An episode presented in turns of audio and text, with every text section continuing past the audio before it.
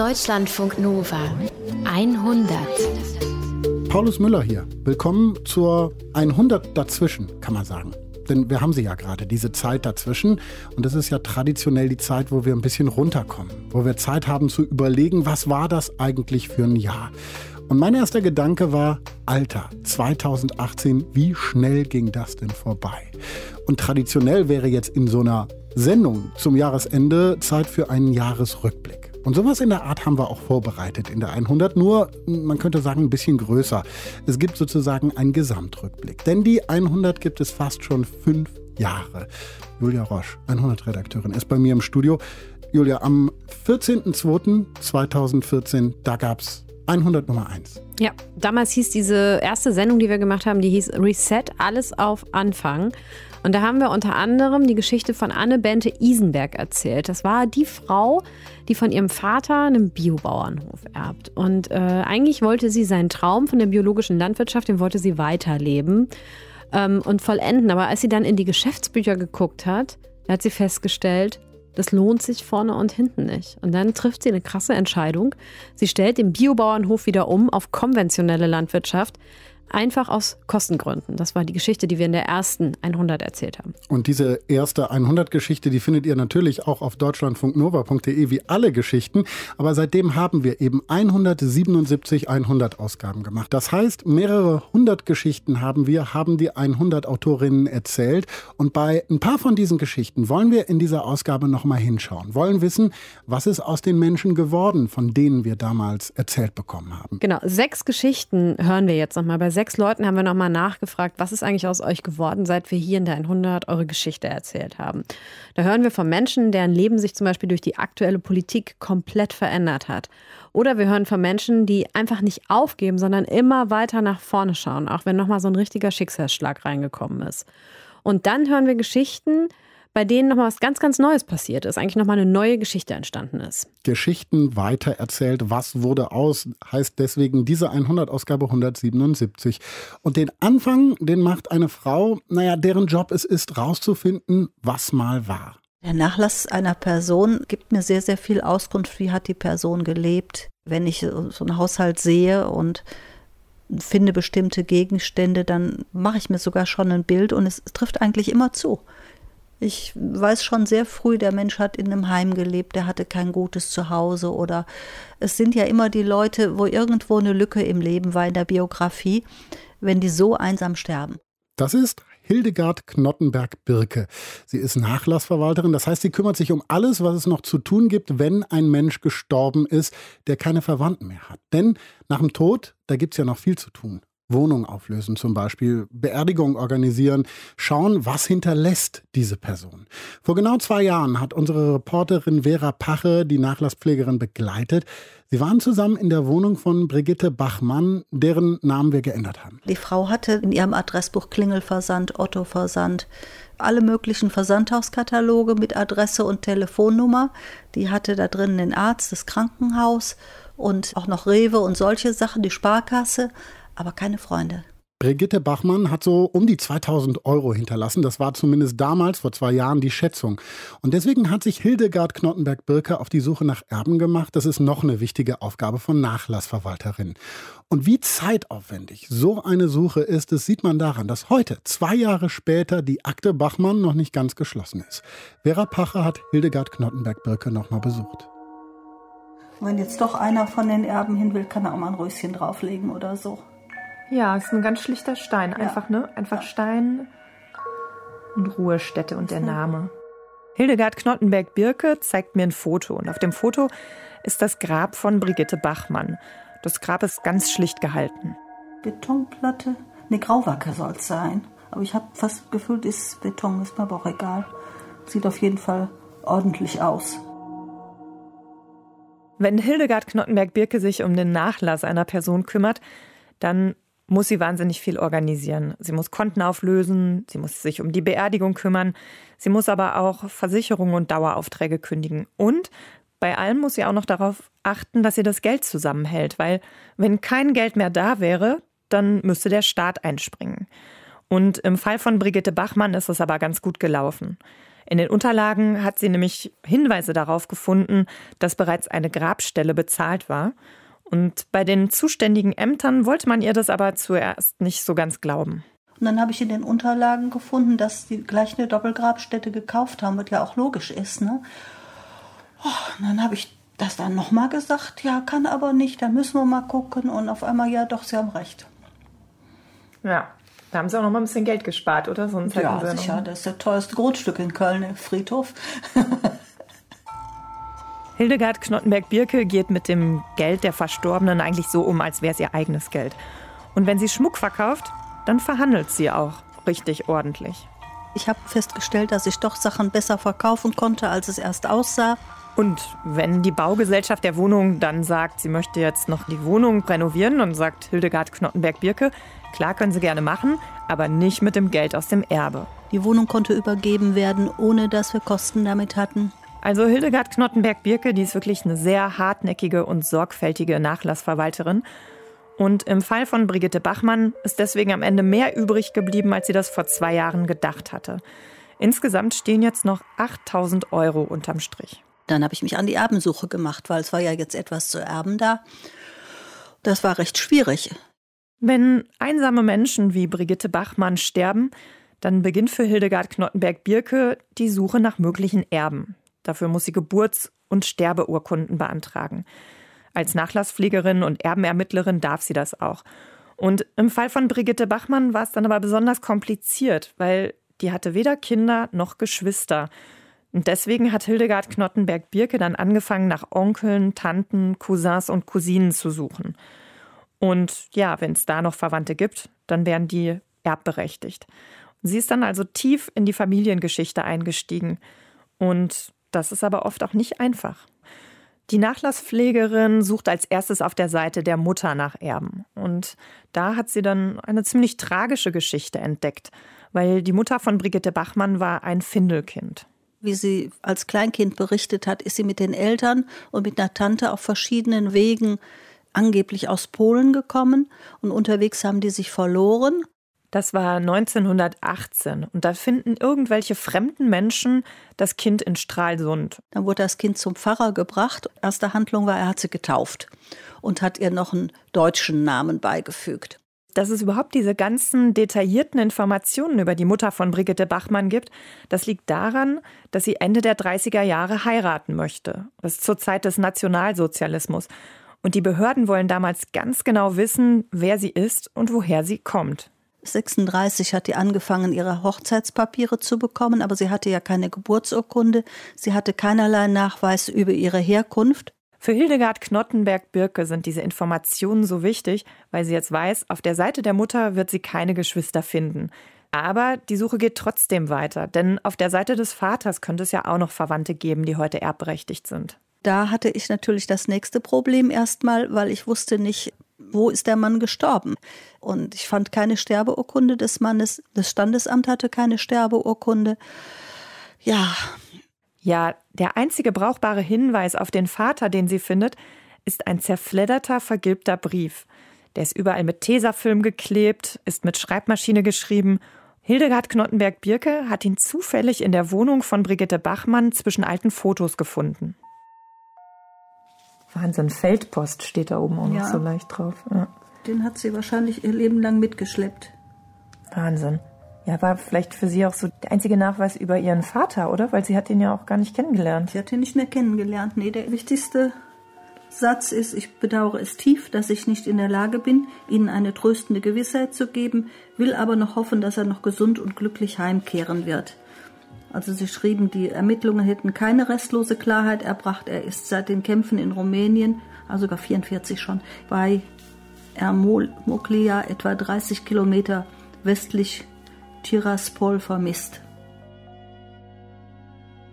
Der Vater ist also im Krieg in Rumänien verschollen.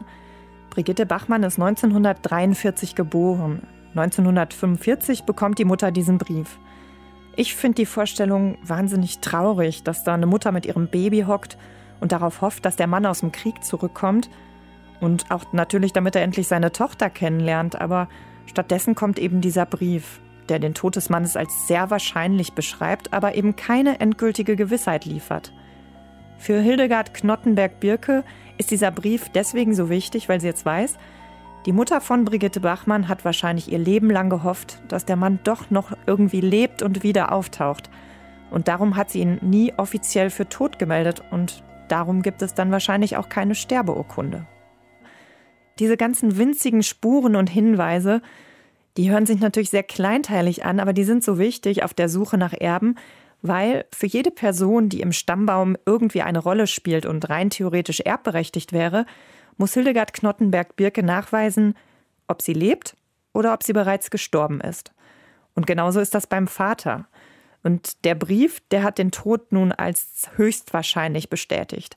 Aber jetzt kann Hildegard Knottenberg-Birke eben auf seiner Seite weitersuchen nach anderen Teilen der Familie. Ich habe dann eine ganze große Familie im Grunde gefunden. Der Vater hatte zwei Brüder, eine Schwester. Und die haben auch wieder Kinder bekommen. Es erbt ja immer die erste lebende Generation. Und wenn die verstorben ist, dann erben deren Nachfolger wieder. Und ich habe sie jetzt alle gefunden. Insgesamt hat Hildegard Knottenberg-Birke sechs Erben gefunden. Das sind Cousins und Cousinen von Brigitte Bachmann und deren Kinder. Und die dürfen sich jetzt diese 8000 Euro teilen. Das ist viel Arbeit, aber es ist auch eine schöne Arbeit. Erstens mal macht man manchen Leuten eine Freude, dass es noch mal was Geld gibt, wo man gar nicht mit gerechnet hat, weil die haben sich auch untereinander alle gar nicht gekannt. Manche lernen sich auch wieder kennen. Ich habe jetzt auch wieder einen, die sagt, dann grüßen Sie doch mal, wenn Sie mit dem sprechen. Jetzt erben also einige Menschen Geld von einer Verwandten, die sie gar nicht kennen. Ich habe mir überlegt, wenn mir sowas passieren würde, dann würde ich auf jeden Fall wissen wollen, woher das Geld kommt, wer diese Frau war. Ich würde mich erkundigen, wo sie beerdigt ist.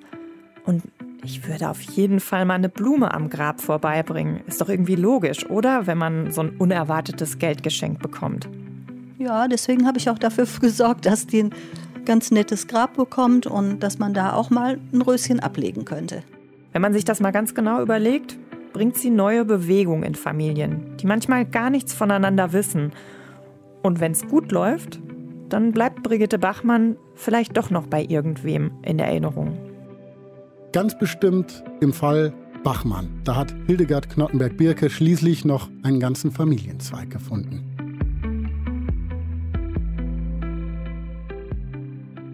Und jetzt kommen wir zu einem Mann, dem es so ähnlich geht wie der Nachlassverwalterin. Der findet sich nämlich auch nicht damit ab, dass die Dinge sind so, wie sie sind. Der macht weiter, ganz egal, was passiert. Vor fast vier Jahren haben wir ihn in der 100-Ausgabe 70 kennengelernt. Darin ging es um Menschen, die ziemlich große Ziele im Leben haben. Und sein Ziel, ganz konkret, Kampf gegen die Ölkonzerne. Wir sind Öl, von Fuß bis zum Kopf, vom Medikament bis zum Treibstoff von der Jeans bis zum Kopfhörer. Und daraus sind wir. Also wir sind im Moment fast in einer Symbiose zum Öl. Wir versuchen uns davon zu lösen. Und das ist auch die Zukunftsaufgabe. Der Mann, den wir da gehört haben, das ist Ruppe Koselek. Ruppe ist Künstler und seine Geschichte haben wir vor drei Jahren hier in der 100 erzählt. Und ich versuche diese Geschichte mal zusammenzufassen. Ruppe will nämlich nichts weniger als die Welt retten und zwar indem er den Rohölkonzern BP zerschlägt.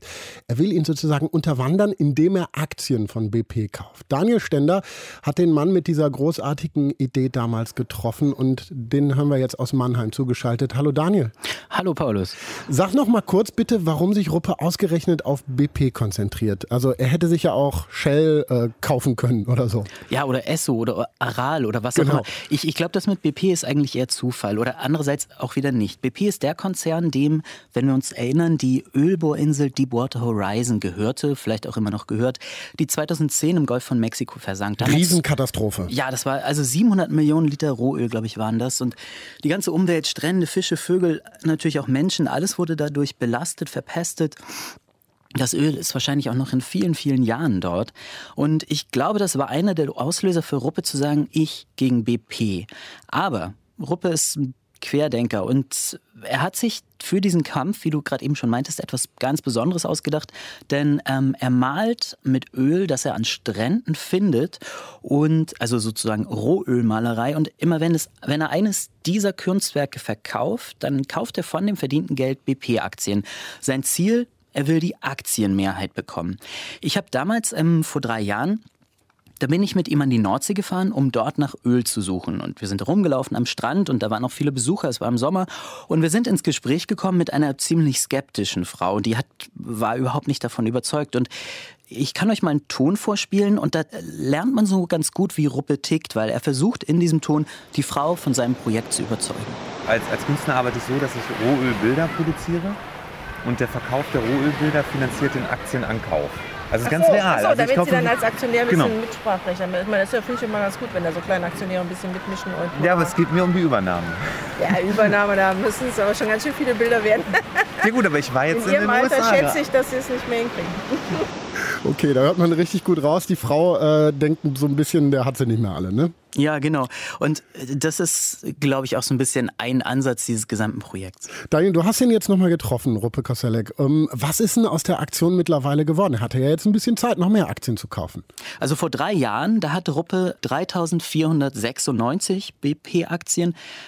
Heute, also ich habe vor ein paar Tagen mit ihm gesprochen, da hat er nicht ganz so, so genau gezählt. Er meint, er besitzt fast 5000 Aktien. Also 1500 Aktien mehr. Das hört sich für mich jetzt erstmal gut an und ich oute mich jetzt wahrscheinlich als Vollhonk in Dingen Wirtschaft. Aber für mich klingt 5000 Aktien schon nach einer ganzen Menge. Also wie, wie viel gibt es da überhaupt? Ja, es gibt 20 Milliarden BP-Aktien. Okay. Also das heißt, bis er die alle gekauft hat, das dauert mehr als 200 Jahre und das ist natürlich auch so eine Krux bei dem ganzen Projekt. Damals suchte ich ja als Künstler, also neben diesen ganzen ökologischen Aspekten, ein Bild ähm, für etwas, was so dem Sisyphus-Bild nahe kommt. Das heißt, dass man täglich etwas tut und dass der Stein aber immer wieder runterrollt und dass man irgendwie ein Vergnügen entwickeln muss, diesen Stein wieder hochrollen zu wollen. Und irgendwie, also was man ganz gut merkt daran, Ruppe geht es nicht unbedingt nur um die Anzahl der verkauften Aktien bei So um die Sache selber auch, ne? Ja, und da aber auch wiederum anders. Es geht ihm, glaube ich, vor allen Dingen um die, eher um die Geste. Also er sagt nicht unbedingt, ich rette die Welt, sondern eher, man kann es ja mal versuchen. Naja, ich meine, es wäre sehr vermessen, wenn man davon ausgehen könnte, dass eine Einzelperson die Welt retten kann. Also ich, es, ist, es, es gehört dazu natürlich die Freude, die überspringt. Also in, in dem Moment, wo man, wo ein Einzelner erklärt, hey, ich schluck den ganzen Konzern, ich mache euch platt. Also das ist so ein bisschen die, die das ist ein Wunschtraum, es ist ein, was sehr Kindliches und das soll auch Mut machen. Wenn man jetzt weiß, äh, 20 Milliarden Aktien gibt's von BP, er hat 5000. Äh, BP, für BP ist das dann wahrscheinlich so, als ob da irgendwie so ein Floh äh, auf dem Körper rumläuft. Die merken das gar nicht. Sagen die da irgendwas zu? Ich glaube, die sagen da relativ wenig, also beziehungsweise sie haben tatsächlich ganz konkret wenig gesagt. Bei meiner Recherche damals ähm, habe ich versucht, mit BP in Kontakt zu treten. Ich bekam dann irgendwann so eine relativ genervte Mail von einem, von einem Pressesprecher, da hieß es nur, kein Kommentar. Äh, Ruppe meint aber ganz am Anfang, damals 2010, als er angefangen hat, da wollten die ein Bild von ihm kaufen, aber er wusste nicht genau, wie er damit umgehen sollte. Deswegen hat er einfach 8 Milliarden Aktien verlangt und das wollten die dann doch nicht bezahlen. Äh, Ruppe macht jetzt trotzdem einfach immer weiter, auch wenn er nicht wirklich weiterkommt, wenn man das in Aktiendimensionen denkt? Äh, oder oder gibt es da irgendwie eine Veränderung? Oder hat er sein Projekt irgendwie angepasst? Macht er da was anders? Eigentlich nicht wirklich. Das ist irgendwie so, so, so eine Evolution im, im gleichen System. Ich hatte auch nicht das Gefühl, dass er keine Lust mehr darauf hat. Aber ich glaube, ähm, ich hatte da so einen kleinen Konflikt, weil dieses Ganze, diese Überschrift, Ruppe rettet die Welt, das, das ist eher sowas, was ich ihm in die Schuhe schieben wollte. Also was heißt das? Was Das, damit? das, das heißt, also so als Journalist, da versuchst du ja immer eine Überschrift für, für Kunst zu finden, also in dem Fall für Kunst. Ja, aber, also ich auch persönlich manchmal. Ne? Das hilft einem ja zur Orientierung so. Genau, genau. Und, und Ruppe rettet die Welt, das, das ist einfach eine super Überschrift. Aber, aber wenn ich darum drüber nachdenke, vielleicht geht es ihm um was anderes. Es geht eher darum, über die Welt zu lachen und zu denken, der Klimawandel, der ist zwar beschissen, aber ich allein, ich kann es eh nicht ändern. Ich kann nur zeigen, wie vergeblich mein Projekt ist, weil hey, mehr als 200 Jahre bis zur Übernahme eines einzigen Konzerns. Und ehrlich, man kann sich ja auch fragen, wenn er jetzt wirklich nur BP bekämpfen will, dann hätte er die Sache ja auch ganz anders angehen können. Also können wir festhalten, diese Aktion von Ruppe, das ist tatsächlich ein Kunstprojekt. Das ist Kunst als, als solches und nicht so ein, so ein richtiges Vorhaben. Der will tatsächlich schon was verändern in den Köpfen der Menschen, aber er will dabei auch Spaß haben. Hm. Spaß hat er ja offenbar, nur wenn er dann immer seine Kunst verkauft und dafür Aktien kauft. Wie, wie verdient er Geld? Seit kurzem leitet er den Kunstverein in Aalen bei Münster. Und das ist ganz interessant, weil ich glaube, das hat auch was verändert. Jetzt kann er nämlich die Kunstwerke anderer, vor allen Dingen jüngerer Künstler fördern. Ruppe ist so knapp über 50 und in diesem Jahr ging es in diesem Kunstverein um das Jahr 1968. Und er hat mit jungen Künstlern gesprochen, die sich damit auseinandersetzen sollten im Auftrag seines Kunstvereins. Und zwei Leute haben ihn ziemlich beeindruckt. Das hat er mir auf jeden Fall erzählt. Das ist Evelyn Mücking und Daniel Nehring. Die haben sich wirklich sehr abgefahren damit auseinandergesetzt. Und das war auch eine meiner Lieblingsarbeiten im ganzen Jahr in Aalen. Die sind zu Rainer Langhans nach München gefahren und haben ihn um ein, ein Schamhaar gebeten. Rainer Langhans, das ist der Kommune 1-Typ, ne? Ex-68er, genau, genau. der war dann auch im Dschungelcamp und, und, und. Genau. Und haben den wirklich lange bequatscht und ihnen ist es gelungen, dass er dann auf Toilette ging und einen Schamhaar ausriss. Und das haben sie dann ganz gründlich untersucht mit dem Rasterelektronenmikroskop. Und das fand ich eine sehr, sehr heikle und sehr, sehr spannende Arbeit, weil die ist natürlich im ersten Moment total platt. Mhm. Weil das Haar wurde auch noch vergoldet, ne? also vergoldete Schamhaar von Rainer Langhans. Ich meine, wie doof kann es sein? Ne? Aber dann wurde das vergoldet und ich meine, was will man damit rausfinden? Also ich äh, glaube, wir haben die, die gleiche Humorschiene. Daniel, ich finde das großartig. Das ist ja irgendwie äh, Kunstwelt trifft Titanic-Humor oder sowas. Ja, genau, genau. Und, und, vor allen Dingen, wenn du noch weiter zuhörst, das Kunstwerk ist noch nicht ganz fertig. Also das Schama wird vergoldet, und, aber das wird dann nicht in einen Rahmen gehängt. Sie nehmen das. Vergoldung ist ein Terminus technicus, damit man beim Rasterelektronenmikroskop Aufnahmen machen kann. Und dann filmen sie, wie sie immer näher sich diesem Schamhaar nähern. Eine ganz, ganz distanzierte und sehr sorgfältige, sehr gründliche Beobachtung und filmen das und machen daraus eine wunderbare Installation. Fast grenzsakral. Das war das erste Mal, wo ich richtig neidisch war. Das ist ein gute Kunstwerk. Gutes Kunstwerk. Ja. ich glaube, das zeigt aber auch ganz gut, worum es ihm irgendwie geht. Es geht nicht unbedingt darum, die Welt zu retten, sondern sie besser zu verstehen und wie gesagt, dabei Spaß zu haben. Ich, ich habe ihm am Ende unseres Gesprächs auch nochmal gefragt, was er denn jetzt, wenn er jetzt schon mal die Möglichkeit hat, im Radio zu sein, was er der Welt sagen will. Oh, das ist so eine, das ist so eine Frage, die Künstler und Musiker, glaube ich, lieben. Äh, und ich würde sagen, die steht bei Deutschlandfunk Nova auf dem, was man auf keinen Fall bei Musikinterviews fragen sollte, Index dann. Es war ja ein Kunstinterview. Ja, ja, okay. Also, aber, aber die Antwort war eigentlich ganz lustig. Willst du der Welt etwas sagen? Weiter so. Nein, natürlich nicht. ähm, geht mehr baden. Weiß ich nicht. Das, doch, ähm, ach nein. Das ist nicht klug, der Welt einfach etwas. Gibt es was zu sagen? Guck mal, du stürzt mich in einen Abgrund. Ich habe hier lauter Notizen. Mülheim an der Ruhr steht hier unter anderem. Kommt nach Mülheim an der Ruhr oder besucht mich in Aalen, das sage ich der Welt. Das ist ein schönes Statement. Mülheim an der Ruhr ist nicht verkehrt, muss ich sagen. Und ganz ehrlich, äh, wenn Kunst was leisten kann, dann, äh, dass wir drüber nachdenken. Und das passiert im Fall von Ruppe Koselleck ja immer wieder. Ähm, Daniel, danke dir, dass du nochmal erzählt hast, was mit ihm los ist. Und ich glaube, ich muss dieses Schamhaar und diese Installation irgendwann sehen. Vielen Dank, Paulus. Bis dann.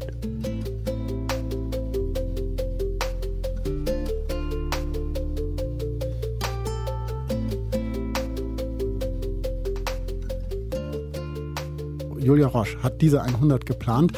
Julia, gab es bei dir irgendwelche Geschichten, wo dir sofort klar war, das würde ich gerne wissen, wie es diesem Menschen gegangen ist, ergangen ist in den letzten Jahren?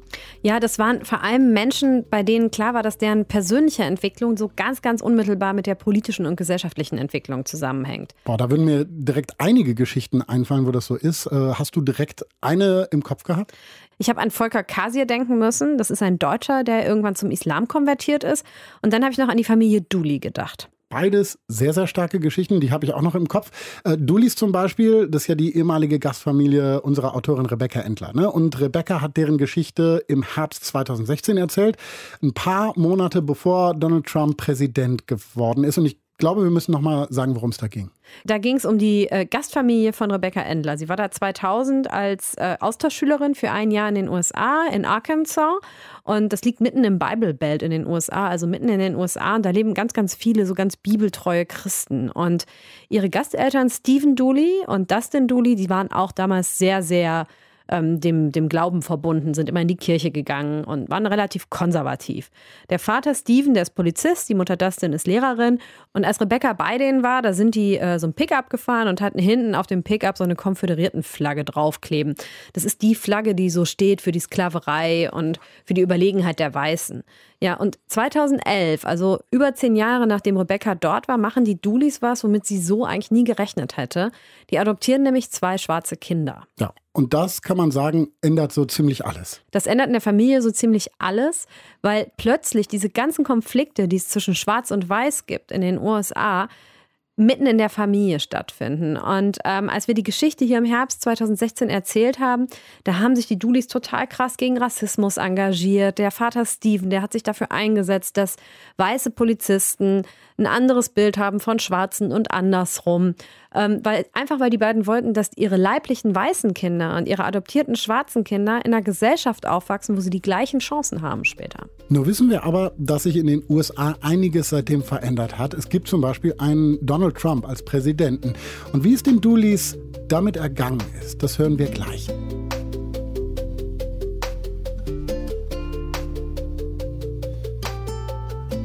Jetzt kommen wir aber erstmal zu Volker. Seine Geschichte haben wir hier im April 2014 erzählt.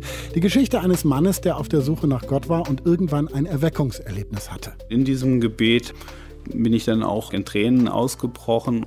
Also es war schon ein sehr erfüllendes oder äh, besonderes Ereignis gewesen. Und ähm, ich weiß noch, ich bin dann eigentlich eingeschlafen im Gebet auch. Am nächsten Tag habe ich gesagt, okay, alles klar, brauche nichts weiter mehr. Jetzt bin ich Muslim. Natürlich fängt dann erst der Weg richtig an. Volker ist konvertiert, hat geheiratet und heißt seitdem mit Nachnamen Kasier und nicht mehr Willing. Seit Pascal ihn 2014 das letzte Mal getroffen hat, ist auch einiges passiert. Wir erinnern uns an die Anschläge in Paris, wir erinnern uns an die Anschläge in Brüssel. Die Folge Angst und Misstrauen gegenüber dem Islam.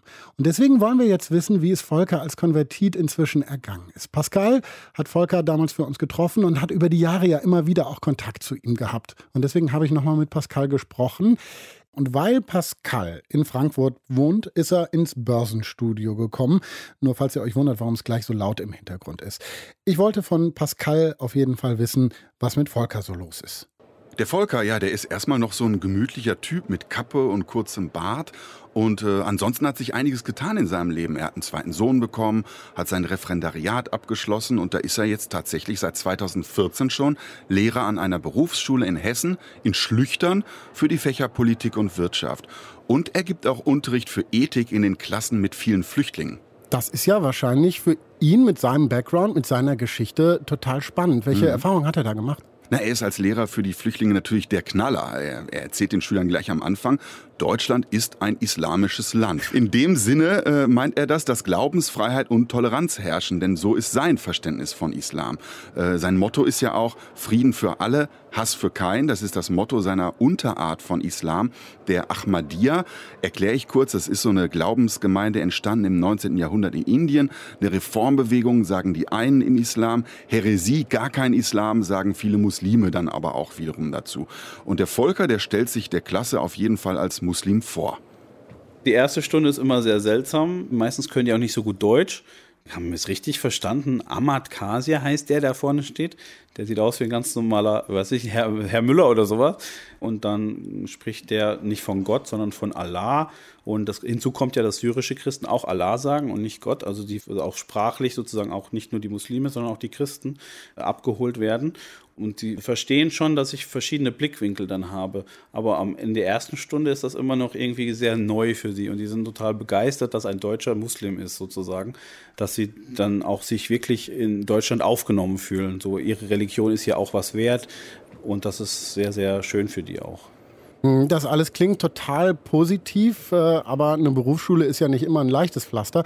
Äh, Gibt es keine Probleme bei ihm auf der Arbeit? Ja, doch, das ist eben das Übliche, ne? Lernunwillige, Kids am Smartphone und so weiter. Volker sagt aber, das liegt jetzt gerade nicht an der Religion, äh, also einem angeblich bildungsfeindlichen Islam, sondern jeweils an der Bildung im Elternhaus. Ja, einige Schüler können ihre Muttersprache schon nicht so richtig. Ja, das sind dann auch die, die sich nicht mit dem Deutsch so richtig leicht tun.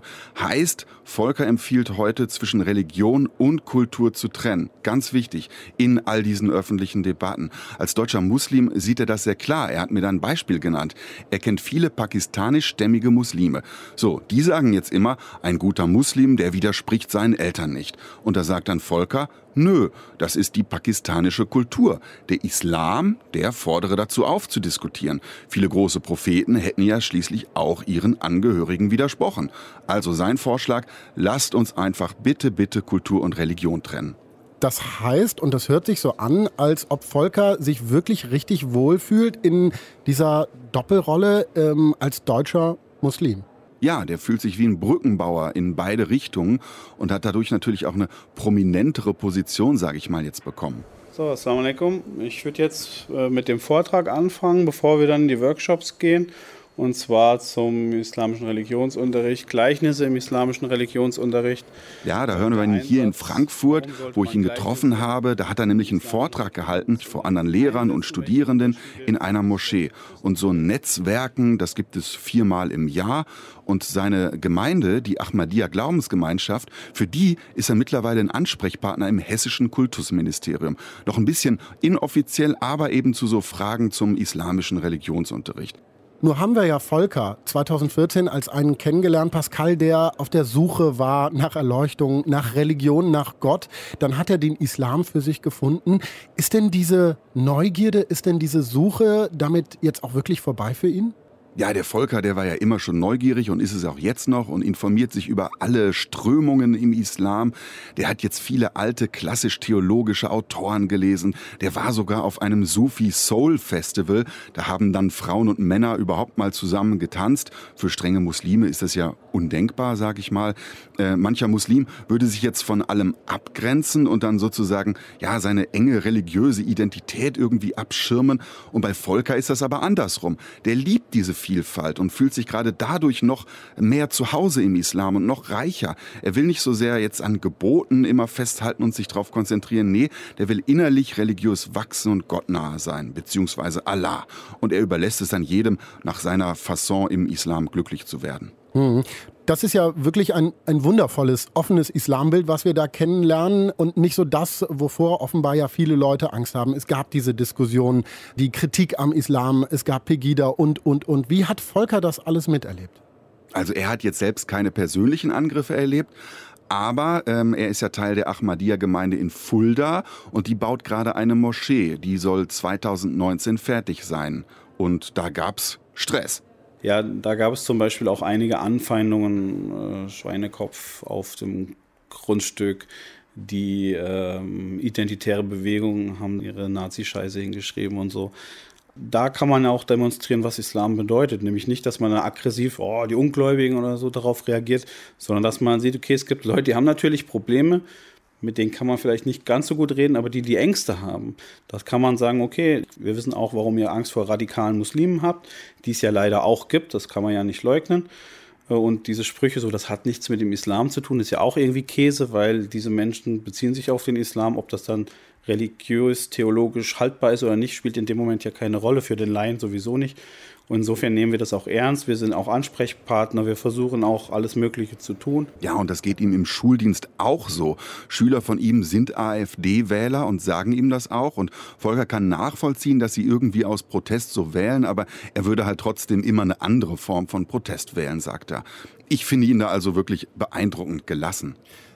Wir erinnern uns, dass Volkers Vater ja ein wirkliches Problem damit hatte am Anfang, sehr, sehr skeptisch war, als sein Sohn zum Islam konvertiert ist. Wie sieht denn Bernd Willing das heute? Ja, dieser Bernd Willing, also der Vater von Volker, das ist ja eher so ein bodenständiger Typ gewesen, ist es auch heute noch. Von dem stammt ja auch dieses wundervolle Statement damals. Nein, ich konvertiere nicht, ich bleibe beim FC Bayern. Ja, und aufs Bierchen würde der jetzt auch nicht verzichten zugunsten des Islam. Ansonsten ist das Verhältnis herzlich und äh, Opa Bernd kümmert sich gerne um seine Enkel, also die Kinder von Volker. Also das hört sich wirklich alles sehr, sehr gut an bei Volker. Wie sieht's denn aus mit Plänen für die Zukunft? Was hat er noch vor? Wie geht's da weiter? Ja, der hat jetzt keine besonderen Karrierepläne. Er möchte einfach einen guten Unterricht machen in der Schule. Er will, dass die Schüler auch Spaß haben am Lernen und er will den Islam vermitteln und eben allen die Angst so ein bisschen vor dieser Religion nehmen. Das Schöne an den Geschichten, die wir so in der 100 erzählen und vor allen Dingen für dich als Autor oder für euch als Autoren, ist ja, dass ihr nah an Menschen dran seid, die spannend sind, die ähm, einem vielleicht auch was mitgeben. Was äh, gibt dir Volker mit nach diesen Jahren? Ich fand ihn einfach beeindruckend, ne? wie neugierig der ist, wie gelassen der ist, wie freundlich der ist. Und da würde ich mir wirklich wünschen, dass viele, die Angst vor dem Islam haben, eigentlich so jemanden mal näher kennenlernen können. Ja, und vielleicht auch, dass viele Muslime so einen entspannten Islam leben. Pascal Fischer über Volker Kasir, der zum Islam konvertiert ist und Lehrer an einer Berufsschule ist. Wir haben eben ja schon kurz über die Dooleys gesprochen, die amerikanische Gastfamilie unserer Autorin Rebecca Endler. Die Geschichte haben wir im Herbst 2016 erzählt. Damals ging es ja vor allen Dingen um das Leben der weißen Dooleys, die da schon seit ein paar Jahren auch Eltern von zwei schwarzen Kindern waren. Und sie haben damals schon erzählt, wie heftig sie Alltagsrassismus in den USA erlebt haben. Nur wissen wir, dass das Problem größer geworden ist. Denn seit 2016 ist Donald Trump Präsident in den USA. Die Gesellschaft dort ist extrem gespalten und der Ton ist so rau wie lange nicht mehr. Vor allen Dingen dank Donald Trump. These aren't people. These are animals.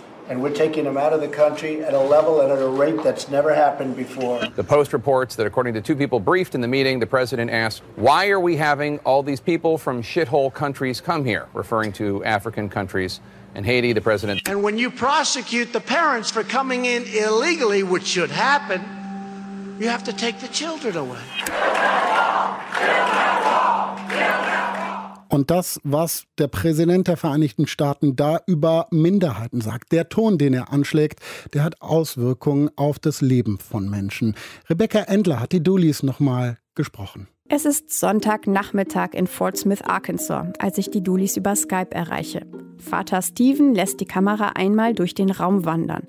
Mutter Dustin liegt neben ihrem Mann im Bett mit einem dicken Kissen überm Kopf und am Fußende pennt ein Hund. I had to wake somebody up. Oh, I'm sorry. Dann sind da noch Anna, Kate und Barrett und Bryce, die auch im Schlafzimmer rumsitzen und immer wieder in die Kamera winken. Hey! Teenager? Ich bitte die Dulis, sich selbst mit dem Handy aufzunehmen. Okay, I'm recording. Oh, yay. Uh, we're good. I'm tired. I stay tired. I don't know why I'm so tired. I haven't been sleeping well. Dustin schläft nicht gut. Schon seit einer ganzen Weile. Zu viel geht ihr durch den Kopf. Zu viele Sorgen. My anxiety level is probably higher than it's ever been, which I don't really understand, but I feel like the world is getting yuckier and there's more to worry about. Die Welt ist ein schlimmerer Ort, seit Donald Trump Präsident ist. Das meint Dustin. Und was genau sie damit meint, das sind das Einreiseverbot für muslimisch geprägte Herkunftsländer, die Verschärfung der Abschiebegesetze für Einwanderer aus Lateinamerika, die Trennung von kleinen Kindern und ihren Eltern an der Grenze. Das alles, das war vor zwei Jahren noch undenkbar. Back then I noticed that we didn't even really discuss the possibility of Trump becoming president because back then it was just so it seemed so out of anything that could really be possible. Yeah, it felt like a joke. Ein Witz, über den heute niemand mehr lacht. Alle Entscheidungen, die Trump trifft, hallen auf irgendeine Art und Weise im Leben der Dulis nach. We watch the, the news every morning, me and the kids, for about 20 minutes while we eat breakfast. And I am proud, and I'll tell you what, I am proud to shut down the government for border security. Avi was like, she goes, I have no idea what they're talking about. I said, it's okay, Avi, neither do the rest of us. Avi, das ist die kleine schwarze Tochter und die jüngste im Haus. Mittlerweile ist sie sieben und alt genug, um mit Dustin und den Geschwistern morgens am Frühstückstisch die Nachrichten zu schauen. How one man's stupid mouth can have so much influence is just mind boggling.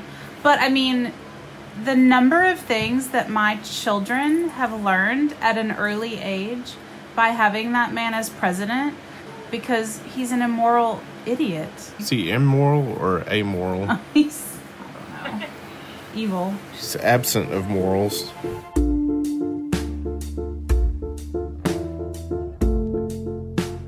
Die Politik, die aggressive Sprache, das alles, das ist nicht bloß eine unterhaltsame Show. Es versickert nicht irgendwo zwischen dem Fernseher und dem Handybildschirm, den Nachrichten oder Twitter.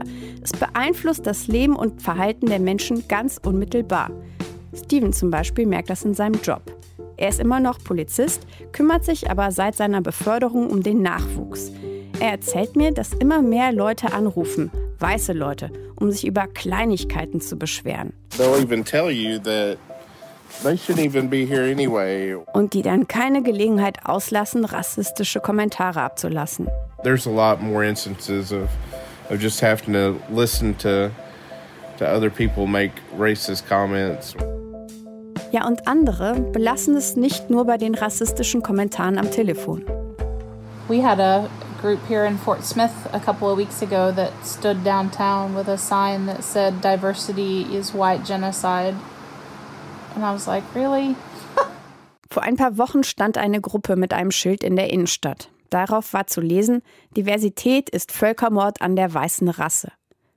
Dustin hat das Gefühl, dass Rassismus wieder zu etwas geworden ist, wofür sich niemand mehr schämen muss. And Trump has made all of that acceptable, so it's just more disheartening, I think, when it's in your face all the time. Was Dustin da meint, das sind vor allem die verschärften Migrationsgesetze. In den letzten Wochen wurden mehrere Mütter und Väter von Schülern ihrer Highschool abgeschoben. Einfach so, von einem Tag auf den anderen weg. Auch ein Freund der Dooleys hat es erwischt, vor sechs Wochen. Ein Familienvater, seit 30 Jahren in den USA.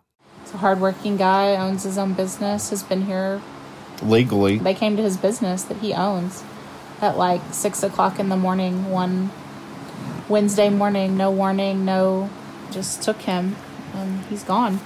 El Salvador, sein Herkunftsland, war mit einem Mal nicht mehr auf der Liste der gefährdeten Heimatländer.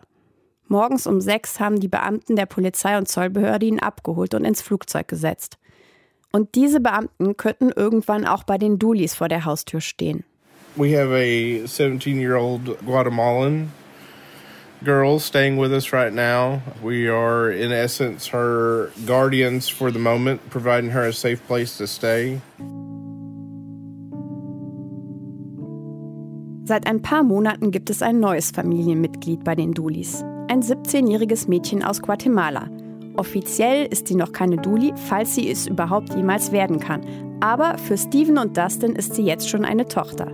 Und das kam so. Diesen Sommer bekam sie einen Anruf von einer Freundin, die sich um Asylangelegenheiten kümmert. Diese Freundin bat die Dulis, sich in ihrem Bekanntenkreis umzuhören, weil da dieses Mädchen sei, das dringend ein Zuhause brauchte. It just turned out that after hearing her story, we're like, no, yeah, she's she's got to come home with us. Und als das Mädchen ihnen ihre Geschichte erzählt, entscheiden sie, die kommt mit zu uns nach Hause. Das war am 25. Juli diesen Jahres. Neben ihrem Asylantrag läuft zurzeit auch noch ein Adoptionsverfahren. We are actually in the process of adopting her, and that won't even guarantee her asylum either or a path to citizenship because of her age. She's 17 now. Wäre sie ein paar Jahre jünger, würde die Adoption durch die Dulis sie davor schützen, ausgewiesen zu werden. Doch das Mädchen ist 17 und so ist das ganze Verfahren ein Wettlauf gegen die Zeit. Und selbst wenn die Adoption gelingt, ist damit auch nicht gesagt, dass es das Mädchen vor der Abschiebung bewahrt. We're hoping it'll help. You know, show that there's somebody that's going to take responsibility for her and help her. Die Verantwortung für einen Menschen übernehmen und ihm helfen. Man könnte sagen, das ist das typische Verhaltensmuster der Dulis. Sie können nicht wegschauen oder sich sagen, dass sich schon irgendwer anders kümmern wird. Sie müssen aktiv sein, aber es fühlt sich mehr und mehr an wie ein vergeblicher Kampf. I've just been feeling like I don't make a difference. And I know that's not true, but that's how I feel. So maybe that's just me being tired of trying. Because I don't know, it seems like it's just getting worse, not better. Kein Wunder also, dass sie müde sind. And there are times I feel like we're on the verge of a civil war again, but I don't know what that looks like in the 21st century. It's just hard to imagine. Am Rande eines Bürgerkriegs. So fühlt sich Dustin, seit Donald Trump der 45. Präsident der Vereinigten Staaten von Amerika ist. Und mein erster Gedanke ist, die übertreibt doch. Aber dann, was weiß ich schon? Von mir haben sich keine Familie und Freunde abgewendet, weil ich mich um die Zukunft meiner schwarzen Kinder sorge. Und meine Kollegen sind auch noch nie in Jubel ausgebrochen, weil ein Freund von mir in ein Land abgeschoben wurde, das ihn Jahrzehnte zuvor fast umgebracht hätte. Und ich habe natürlich auch keine 17-jährige Pflegetochter. Die, sollte ihr Asylantrag abgelehnt werden, jederzeit aus unserem Zuhause abgeholt und ausgewiesen werden könnte. All diese Dinge sind für mich unvorstellbar. Like you have an entire half of the country who's like everybody matters, everybody's important, everybody has equal value, and you have the rest of the country going, no, the fuck they don't. like, and there's no compromise on that. It's like we're the only people that matter, and everybody else can suck it. And I'm like, they're not budging, they're not going to change their minds. So, what do you do with that? I don't know. And that's probably what keeps me up at night. Well, it's the first time I've heard you say crass language like this, so it, it, it, must be. I mean, now I can. Es ist das erste Mal in 18 Jahren, dass ich das den Fluchen höre. So weit ist es gekommen.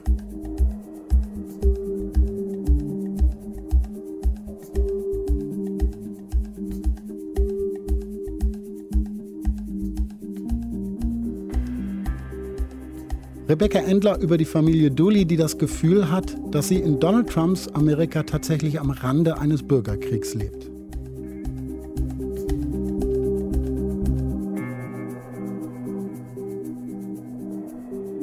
Und auch wenn da bei den Dooleys jetzt nicht so viel Hoffnung mitschwingt, erzählen wir hier in der 100 auch immer wieder Geschichten von Menschen, die genau diese Hoffnung nicht aufgeben. Und ein solcher Mensch ist auf jeden Fall Faith. Sie heißt eigentlich anders, ist in Nigeria aufgewachsen, aber wollte da weg. Zum Beispiel, weil sie nicht mit irgendeinem alten Mann verheiratet werden wollte. Und dann kam das Angebot, dass sie in Italien als Kindermädchen arbeiten könne. Das Ganze war nur eine Masche. Statt Kindermädchen in Italien wurde sie dann Zwangsprostituierte in Libyen. Statt ihren Traum zu leben, landete sie in der Hölle. Nach ein paar Jahren hat sie es dann irgendwie rausgeschafft und tatsächlich nach Europa geschafft, genauer in einen kleinen Ort in Baden-Württemberg. Da hat 100-Reporterin Elifesi getroffen und Faith war damals froh, dass sie es geschafft hat, dass sie da in diesem Ort in Sicherheit war, aber gleichzeitig war sie dort auch ein bisschen einsam. Immerhin, sie musste keinen alten Knacker heiraten. I'm glad that I'm here. I'm so glad that I didn't experience something like that. Still, I'm glad that that old man I was I've been running away from for many years. Still, I didn't marry them for anything. yeah. oh, old men and their problem. I'm glad. I'm glad I didn't marry any. Zweieinhalb Jahre ist es her, dass Illy Faith getroffen hat. In der Zwischenzeit hatten die beiden immer wieder Kontakt und Illy hat mir erzählt, wie es Faith jetzt geht.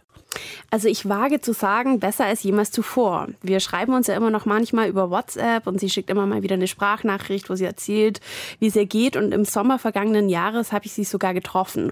Und ähm, ich fange jetzt mit den Äußerlichkeiten an. Sie sah einfach toll aus. Also sie hat so ein cooles Satinkleid getragen, die Haare top frisiert, wie frisch aus dem Afro-Shop.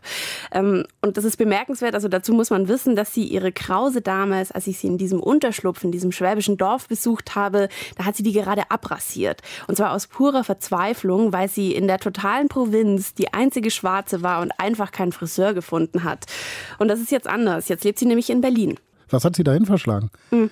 Dafür muss ich ein bisschen ausholen. Man muss dafür wissen, was Faith passiert ist, seitdem sie in Deutschland ist. Sie sucht seitdem nämlich immer noch nach einem Ort, an dem sie sicher ist. Und das war selbst in diesem kleinen Kaff nicht der Fall. Also, und das war wirklich muss dir vorstellen, einer der entlegensten Orte, den es in Deutschland gibt. Also da gab es gerade mal einen Bäcker zum Supermarkt, da musste Face mit dem Bus fahren. Ähm, ja, also nicht so cool. Das Problem waren dann aber zwei Männer aus ihrer Vergangenheit. Der eine, Daniel heißt der, in den hat sie sich in Libyen verliebt und der war dann der Typ, der sie dazu gezwungen hat, sich zu prostituieren. Und das ging über Jahre und deswegen ist Daniel Fays schlimmster Albtraum. Und das Problem ist, sie fühlt sich immer noch bedroht von ihm. Daniel ist nämlich inzwischen auch in Deutschland. Wie kann das sein? Das hängt mit dem anderen Typen zusammen, der heißt John und der hat Faith eigentlich geholfen, dass sie Daniel entkommt. Inzwischen bedroht er Faith aber genauso und es liegt an Faiths Tochter, an Favor. Ähm, und Favor ist jetzt nicht die Tochter von John, aber der hat sich hier in Deutschland, nachdem die beiden zusammen hierher geflohen sind, als Vater eintragen lassen und offenbar auch, weil er sich dadurch erhofft hat, dass es dann mit dem Bleiberecht für ihn so ein bisschen läuft. Ähm, inzwischen hat sich Faith aber von ihm getrennt und das ist jetzt natürlich schlecht für ihn und sein Bleiberecht und deswegen versucht er jetzt den Kontakt zu Favor zu erpressen. Was hat er denn gegen Faith in der Hand? Also wie kann er sie erpressen? Er hat ihr gedroht, dass er Daniel, also ihrem ehemaligen Peiniger aus Libyen, verrät, wo sie lebt. Das heißt, diese beiden Männer stehen irgendwie in Kontakt? Ja, und in Faith ließ das eben wieder diese Grundangst hochkommen, also diese Gewissheit, dass sie nie und nirgendwo sicher ist. Und deswegen hat Faith Favor dann doch irgendwann erlaubt, dass sie John besucht. Favor durfte ihn besuchen. Das heißt auch, er hat die Bedrohung, er hat die Erpressung dann sozusagen fallen lassen wahrscheinlich. Nee, leider nicht. Und dazu kam, dass er Favor sogar noch misshandelt hat. And he really beat Favor up before um, he brought her back. And Favor complained about that to me, which I also saw some marks on her body. So I called him, I confronted him. Also John hat Favor geschlagen und als Faith das erfahren hat, da war sie außer sich und hat John natürlich zur Rede gestellt. She told me everything and I told John that sorry, my child can never come to you again. After all, it's not your child. Also, wir müssen festhalten, diese Frau, die aus der Hölle in Libyen flieht, ist dann erstmal hier in Deutschland in Sicherheit und dann holt sie die Vergangenheit wieder ein. Die, die Hölle kehrt sozusagen zurück. Was hat Faith gemacht? Also in meinen Augen das einzig Richtige. Sie hat die Hilfsorganisation in Stuttgart kontaktiert, die sie nach ihrer Ankunft in Deutschland schon in diesem Dorf versteckt hat. Und die haben sie sofort in einem Frauenhaus untergebracht, damit sie eben wieder sicher ist. Weil John, der wusste nämlich tatsächlich, wo sie lebt. Und da im Frauenhaus, da hat Faith dann aber echt einen Rappel bekommen. Was heißt Rappel? Also sie war ja dann erstmal in Sicherheit, oder? Genau, aber sie wollte, dass das endlich aufhört, diese Suche. Sie wollte, dass endlich alles gut wird und dass es irgendwie weitergeht für sie. Ähm, und allein die Tatsache, dass sie diesen Willen hat, das finde ich so bewundernswert an Faith. Also für mich war das ja unvorstellbar, wie man mit solchen Erfahrungen, die sie machen musste, in der Zwangsprostitution, wie man da morgens überhaupt noch aufstehen kann und irgendwie nach vorne blicken kann. Weißt du, was ich meine? Die hat Dinge erlebt, wenn du, wenn die dir jemand erzählt, da traust du dich gar nicht nachzufragen, weil es so, so unmenschlich ist. Aber sie ist eben auch echt eine starke Persönlichkeit, die endlich irgendwo ankommen möchte, auch wenn sie natürlich nie vergessen wird, was ihr da passiert ist. Yes, sometimes I still think about uh, uh, the life in Libya and in Italy and that um, is something that can never go away, you know. I can't just change it. I can only, what I only encourage myself with is by saying, yeah, it's already over. Now it's a new life. Und deswegen ist sie dann nach Berlin gegangen.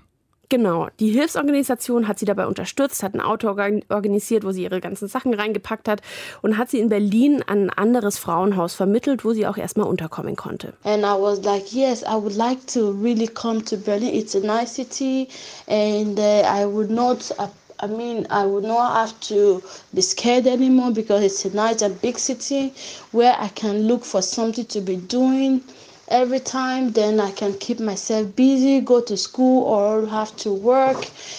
Ja, das sagt Faith übrigens immer. Keep myself busy. Also sie will einfach was zu tun haben. Funktioniert das denn in Berlin auch? Also sie ist jetzt zweieinhalb Jahre, knapp zweieinhalb Jahre da. Äh, geht's ihr gut? Ich hatte schon den Eindruck, als ich sie getroffen habe, ähm, und es war ganz lustig, sie wollte sich unbedingt in so einer Mall treffen, in der sie oft ist, ähm, was man daran gemerkt hat, dass sie echt an jeder Ecke jemanden gegrüßt hat. Ähm, und da wollte sie dann was essen gehen. Sie hatte da ein Lieblingsrestaurant, ein China-Schnellrestaurant mit All-You-Can-Eat-Buffet, wo man sich eben so viel draufhauen kann, wie man möchte. Und da seid ihr zusammen essen gegangen dann? Sowas von, genau. Und dann haben wir noch viele Selfies, so Touri-Selfies geschossen in Berlin. Und Face hat mir dann erzählt, erzählt, dass sie eine Kirchengemeinde gefunden hat in Berlin, die sie da jetzt besucht und in der sie ganz viele Leute kennengelernt hat. Und eben auch, dass sie sich jetzt zum ersten Mal seit langem wohlfühlt und auch sicher. Und dieser John, der hat zwar inzwischen rausgefunden, dass sie in Berlin ist, aber der weiß eben nicht genau, wo sie lebt. Und Faith ist der Überzeugung, dass diese Stadt endlich groß genug ist, dass er sie da lange suchen kann. Ja, größer geht ja auch nicht in Deutschland. Was macht sie eigentlich den Tag über in Berlin?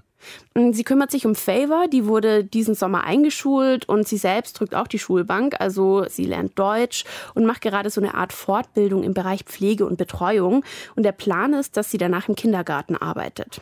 So I'm just hoping that um, after at the end of the course I get a good results and so I can at least look for a good job like in kindergarten or as a Betreuung or as a Pflegehelferin. So yes, I'm just hoping. Also das ist Ihre Hoffnung, dass sie einen Job als Pflegehelferin bekommt. Ähm, das heißt aber ja auch, das wäre ungefähr der Job, mit dem sie ja nach Europa gelockt worden ist. Ihr wurde ja gesagt, sie soll Kindermädchen sein, ne? Ja, ich, also ich habe auch so, ich muss so ein bisschen schlucken, als ich das äh, gehört habe. Aber man muss sagen, das ist eben eine Beschäftigung, auf die sie wirklich Lust hat und wo auch Menschen gesucht werden und wo Menschen wie Faith, die jetzt nicht eine total gute Ausbildung haben, wo die auch eine realistische Chance haben, unterzukommen. Also bei der Hilfsorganisation in Stuttgart, da hat mir die Betreuerin von Faith gesagt, dass sie eigentlich froh sind, wenn die Frauen überhaupt irgendwann an den Punkt kommen, an dem sie selbstständig leben können. Also da sprechen wir jetzt noch nicht von einem Beruf, den die haben haben, sondern das heißt, dass sie das, was sie erleben mussten, so weit verarbeiten konnten, dass sie schlicht und einfach im Alltag zurechtkommen. Aber Faith ist da eben eine andere Nummer und hat den Plan, dass sie im Pflegebereich bald ihr eigenes Geld verdient. Und was dabei sicher hilft, ist, dass ihre Aufenthaltsgenehmigung erst wieder um drei Jahre verlängert wurde. Also sie hat eine Perspektive und sie ist eben auch jemand, der sowas nutzt. Einfach eine beeindruckende Frau. Elifee hat uns erzählt, was aus Faith geworden ist. Danke dafür, Eli. Gerne.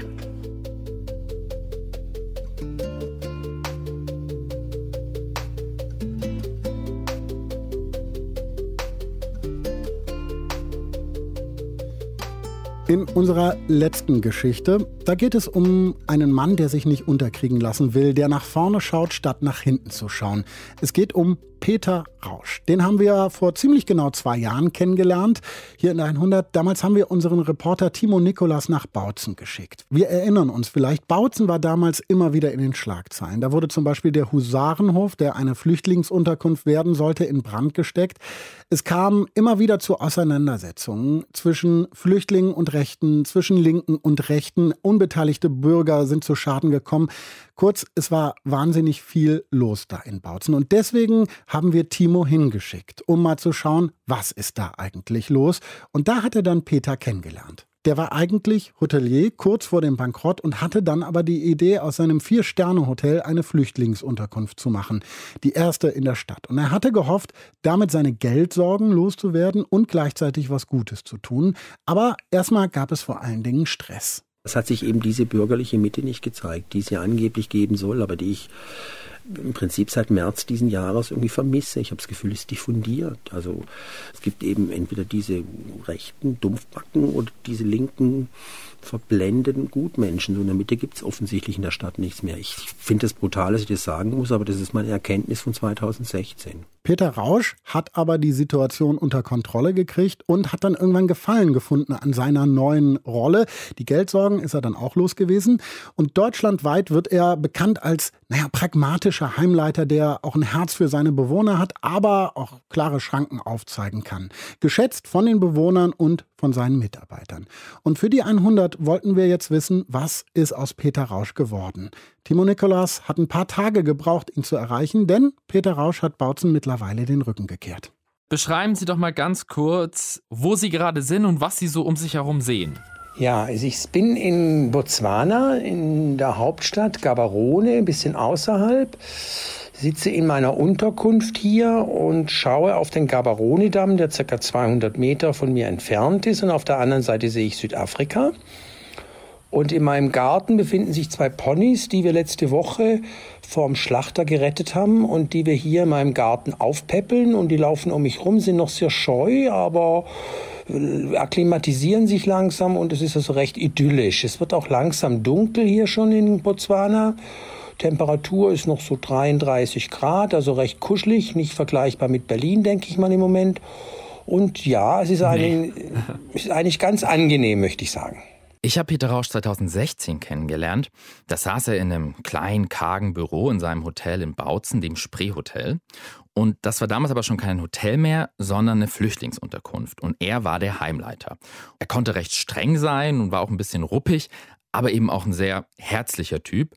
Und er hat sich wirklich um seine Bewohner gekümmert und ja, ich glaube auch, er hat seinen Job wirklich geliebt. Und seitdem ist aber sehr, sehr viel passiert. Ich habe ihn gefragt, ob er sich vorstellen kann, nochmal zurück nach Bautzen zu ziehen. Um Gottes Willen. Gott behüte. Das könnten Sie mir nicht mal, das könnten Sie mir nicht mal mit einer richtig substanziellen Summe schmackhaft machen. Ganz sicherlich nicht. Damit habe ich abgeschlossen. Und ich sage das nicht böse, aber ich habe abgeschlossen damit. Punkt. Peter Rausch hat Bautzen vor einem Jahr verlassen und damals wollte er die Stadt auch nie wieder betreten. Ja, es waren ja nicht nur die Morddrohungen, das Ausspucken auf dem Boden vor mir und das Hausverbot in verschiedenen Geschäften plus die zerbrochenen Freundschaften, sondern es waren eben auch diese vier Molotow-Cocktails, die Anfang Dezember 2016 vor meiner Tür gelandet sind, wo ich mir habe anhören müssen, ich soll mich da gefälligst nicht so anstellen, es sei ja schließlich nichts passiert. Ich habe mich nicht wohl gefühlt, ich hatte Angst. Ich bin auch die ersten Tage gar nicht mehr in die Stadt gegangen und äh, das hat auch sicherlich dazu geführt, dass vieles zwischen Bautzen und mir zerbrochen ist. Nach dem Anschlag auf sein Hotel, äh, da wird Peter Rausch erstmal ein noch viel stärkerer Verfechter für Flüchtlinge in Bautzen. Also er engagiert sich politisch, er tritt in die SPD ein, ähm, denn das Spreehotel, ja, das ist sein Lebenswerk. Und vier Molotow-Cocktails, die können das nicht zerstören. So habe ich ihn damals auch kennengelernt, also als jemanden, der sich jetzt nicht so einfach unterkriegen lässt. Am Ende macht ihm dann auch die deutsche Bürokratie einen Strich durch die Rechnung und nicht die Molotow-Cocktails. Als Peter Rausch 2014 das erste Flüchtlingsheim in Bautzen aufmacht, da kann er keine langfristigen Verträge mit dem Landkreis abschließen. Er bekommt immer nur so Einjahresverträge. Er ist sich aber sicher, okay, das wird schon irgendwie gut gehen. Doch dann ändert sich die Flüchtlingspolitik. Einige EU-Staaten, äh, die machen ihre Grenzen dicht und die EU schließt auch Verträge ab mit der Türkei zum Beispiel, mit Libyen, damit weniger Flüchtlinge überhaupt nach Europa kommen. Und die Folgen, die spürt dann Peter Rausch auch im Bautzen, denn der Bedarf nach Unterkünften für Asylbewerber, der sinkt. Und das einzige Heim eben ohne langfristige Verträge ist seins. Als ich gehört habe, dass man mit das Heim schließt, da ist mm, eine Teilwelt zusammengebrochen ich meine, ich habe fast 20 Jahre in dieser Stadt gelebt. Ja. Es ist eine lange Zeit. Ich hatte gute Zeiten, ich hatte schlechte Zeiten. Ich habe ich war eigentlich war ich furchtbar enttäuscht, dass dieses für mich persönlich, ist nur für mich persönlich Lebenswerk, was ich da geschaffen habe mit diesem Asylheim, dass es sozusagen klanglos untergeht. Das fand ich sehr, sehr traurig. Im Juli 2017 müssen alle Bewohner das Spreehotel verlassen. Das war emotional wohl das Schlimmste. Weil, die, weil da ganz viele waren, mit denen wir wirklich auch persönlich Kontakt hatten. Und da sind Freundschaften, da sind wirkliche Freundschaften entstanden. Und das zu sehen an den zwei Tagen, die wurden in zwei Schüben, ah, jeweils 90 Personen, wurden die rausgenommen, mit Bussen weggefahren, haben erst 24 Stunden davor erfahren, in welches Heim sie kommen. Das war hochemotional. Das war auch sehr, das war wirklich, das war wirklich schlimm. Als Sie im Juli da die ganzen Leute verabschiedet haben. Wie kann ich mir denn das vorstellen? Standen Sie dann am Eingang und ich stand nirgends. Ich stand, hinterhergeschaut? Oder? Nee, nee, nee. Ich stand überhaupt nirgends. Ich war in meinem Büro und hab geheult. Ich gebe es ganz ehrlich zu. Ich konnte es gar nicht sehen. Ich konnte gar nicht rausgehen. Ich konnte gar nicht rausgehen. Ich, fand's, ich fand es wirklich schlimm. Ich fand es wirklich furchtbar. Peter Rausch unternimmt noch einen Versuch, sein Lebenswerk zu retten indem er das Spreehotel in ein Integrationszentrum umwandelt. Da können anerkannte Flüchtlinge wohnen, bis sie eine eigene Wohnung haben, da werden Sprachkurse angeboten und so weiter. Am Ende scheitert das aber am Geld. Er sagt, die Stadt Bautzen habe ihm 25.000 Euro für die Finanzierung in Aussicht gestellt. Am Ende bekommt er das Geld aber nicht. Am 22. Dezember 2017 schließt das Spreehotel für immer. Einen Tag später verlässt er die Stadt. Er zieht zurück in seine Heimat nach Donaueschingen im Schwarzwald. Ja, und die ersten paar Wochen, da erholt er sich. Ja, da macht er einen Wellnessurlaub. Und dann aber, dann kommt die Lehre. Scheiße, ging es mir. Ganz klipp und klar. Entschuldigen Sie, wenn ich das so direkt sage, aber im Februar kam der Blues plötzlich. Mein Gott, keine Verantwortung mehr. Keine Menschen mehr um dich herum. Fast 60. Was machst du jetzt? Er sucht zwar äh, Kontakt zu lokalen Flüchtlingshelfern und die sind offenbar auch begeistert von ihm, was er gemacht hat, seinem Tatendrang. Aber eigentlich haben die genügend Leute. Sie brauchen ihn nicht. Und was macht dann ein Mann, ja, der sein Lebenswerk verloren hat, dessen Hilfe nicht mehr gebraucht wird? Ja, ganz klar. Er macht was, was vielleicht genauso wichtig ist wie Heimleiter in einem Flüchtlingsheim. Er pachtet einen Souvenirladen. ja, ich habe dann meine, meine super tolle Vite vom glorreichen Hotelier zum Pleitehotelier, zum Asylheimbetreiber, integrationsgescheiterter fortgesetzt, indem ich einen Souvenirladen an der Donauquelle übernommen habe und von April diesen Jahres bis zum Ende, na, bis zum 20. Oktober diesen Jahres äh, Souvenirs an Touristen in Donaueschingen verkauft habe. Ein wahnsinnig ehrenwerter Job mit ganz vielen netten Menschen, die reinkommen und irgendwelche ganz scheußlichen Dinge von mir kaufen, die eigentlich kein Mensch braucht, aber nett war's. Ja, er verkauft äh, Kühlschrankmagneten, Gläser, Teller, Spazierstöcke, alle bedruckt äh, mit Bildern der Donauquelle. Das ist da die große Touristenattraktion. Und äh, er mag den Job. Also die Arbeitszeiten sind irgendwie relativ entspannt. Ähm, er trifft da viele Menschen aus vielen verschiedenen Ländern. Das gefällt ihm sehr gut. Das ist auch vielleicht so ein bisschen so wie im Spreehotel. Das hat er da in der Arbeit sehr gemocht.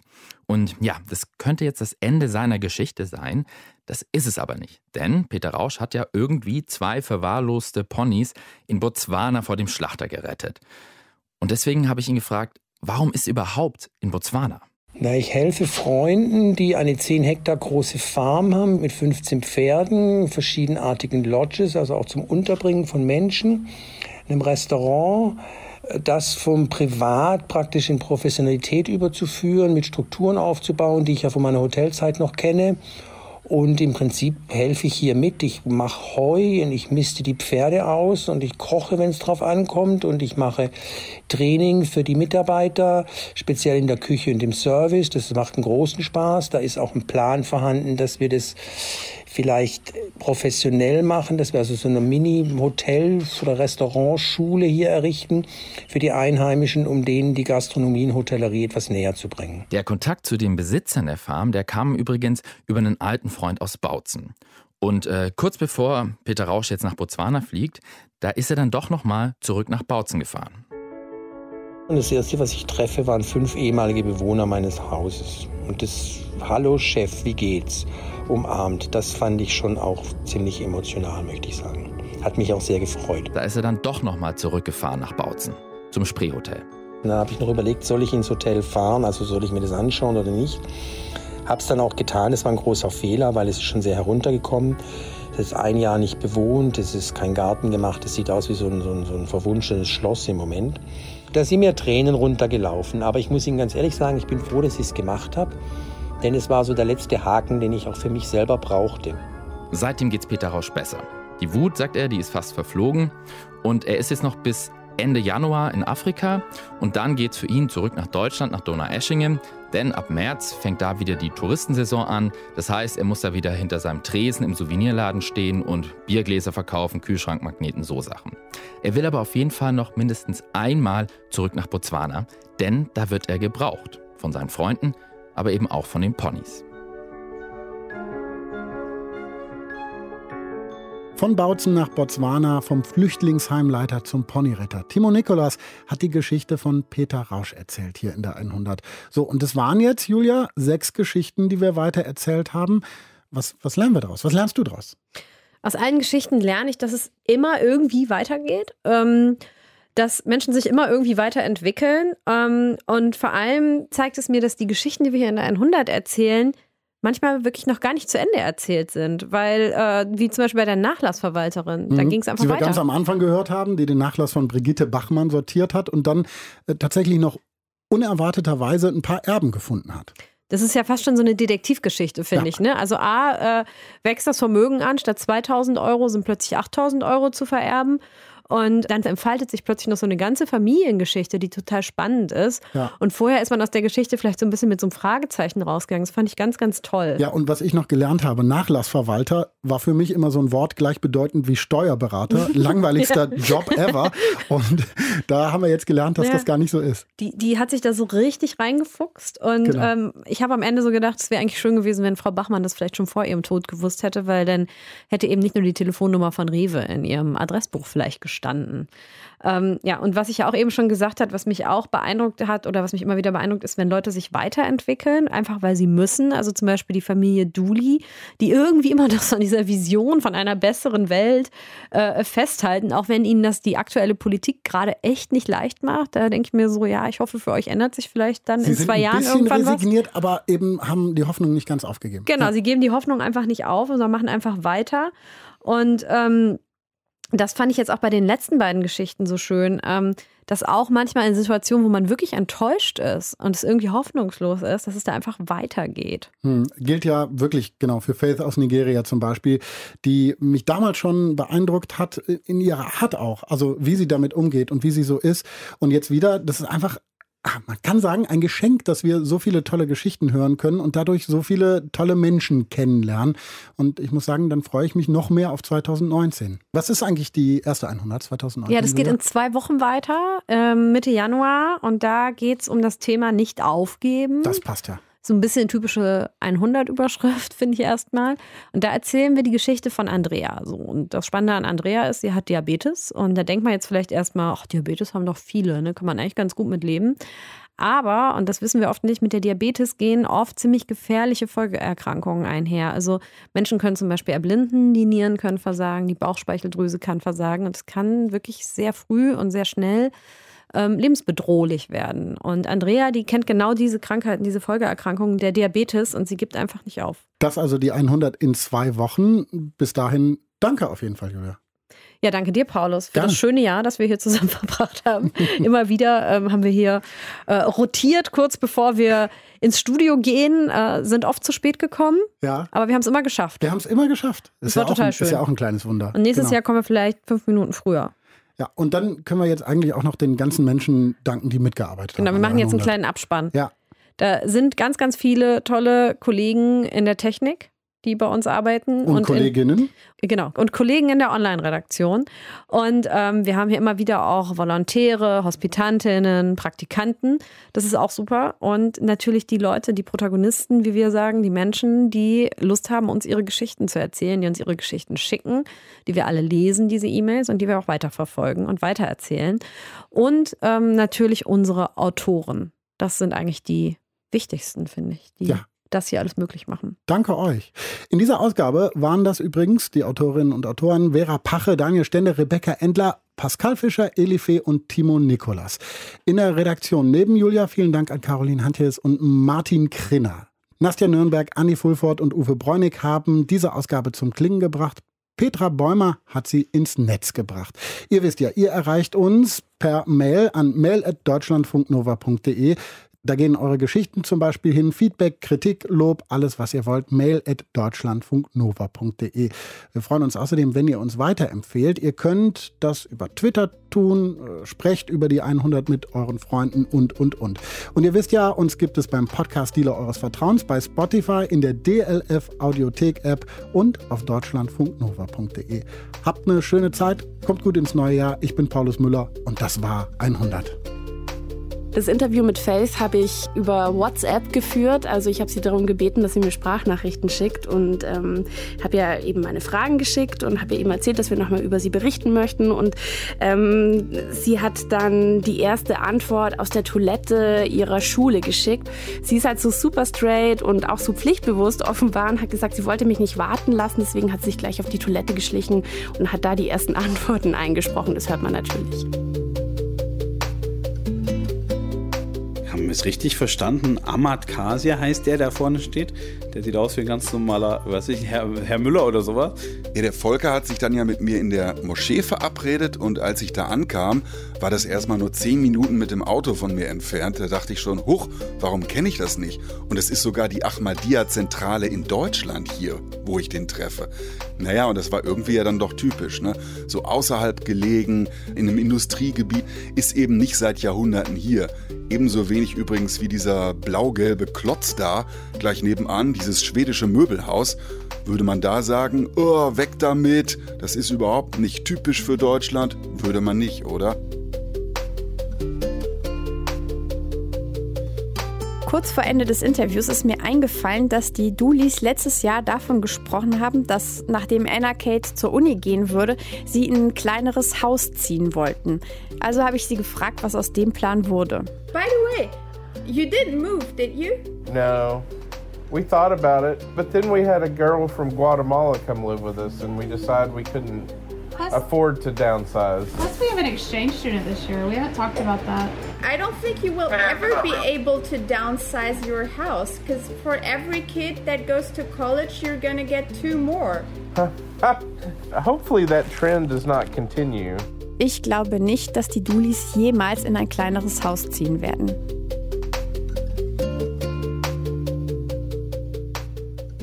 Als ich Ruppe das erste Mal interviewt habe, da hat er für mich auch ein Kunstwerk aus Öl gemacht, so einen kleinen Button, ähm, wo das Konterfei von George Washington aus seiner Dollarnote ausgeschnitten war und dann mit Öl von der Deepwater Horizon Katastrophe eingeschmiert wurde. Und diesen Button, den habe ich auch immer noch und insofern ist das vielleicht journalistisch nicht ganz korrekt, weil ich habe natürlich jetzt irgendwie so auch ein Interesse daran, seine Kunst immer wertvoller wird und im Wert steigt, denn damit steigt ja auch der Wert dieses Buttons. Also ich habe vor einem Jahr mal nochmal Kontakt mit Peter Rausch aufgenommen, ihm einfach mal so äh, geschrieben, gefragt, wie es ihm geht. Und das war äh, kurz nachdem klar wurde, dass er sein Flüchtlingsheim aufgeben muss. Deswegen dachte ich mir jetzt für die Story schreibe ich ihm nochmal, aber seine E-Mail-Adressen von damals, seine Telefonnummern von damals, die gingen alle nicht mehr, weil das war alles seine Geschäftsadressen von dem Spreehotel. Und am Ende war es dann tatsächlich das gute alte Facebook. Deutschlandfunk Nova 100. Jeden Sonntag um 16 Uhr. Mehr auf deutschlandfunknova.de.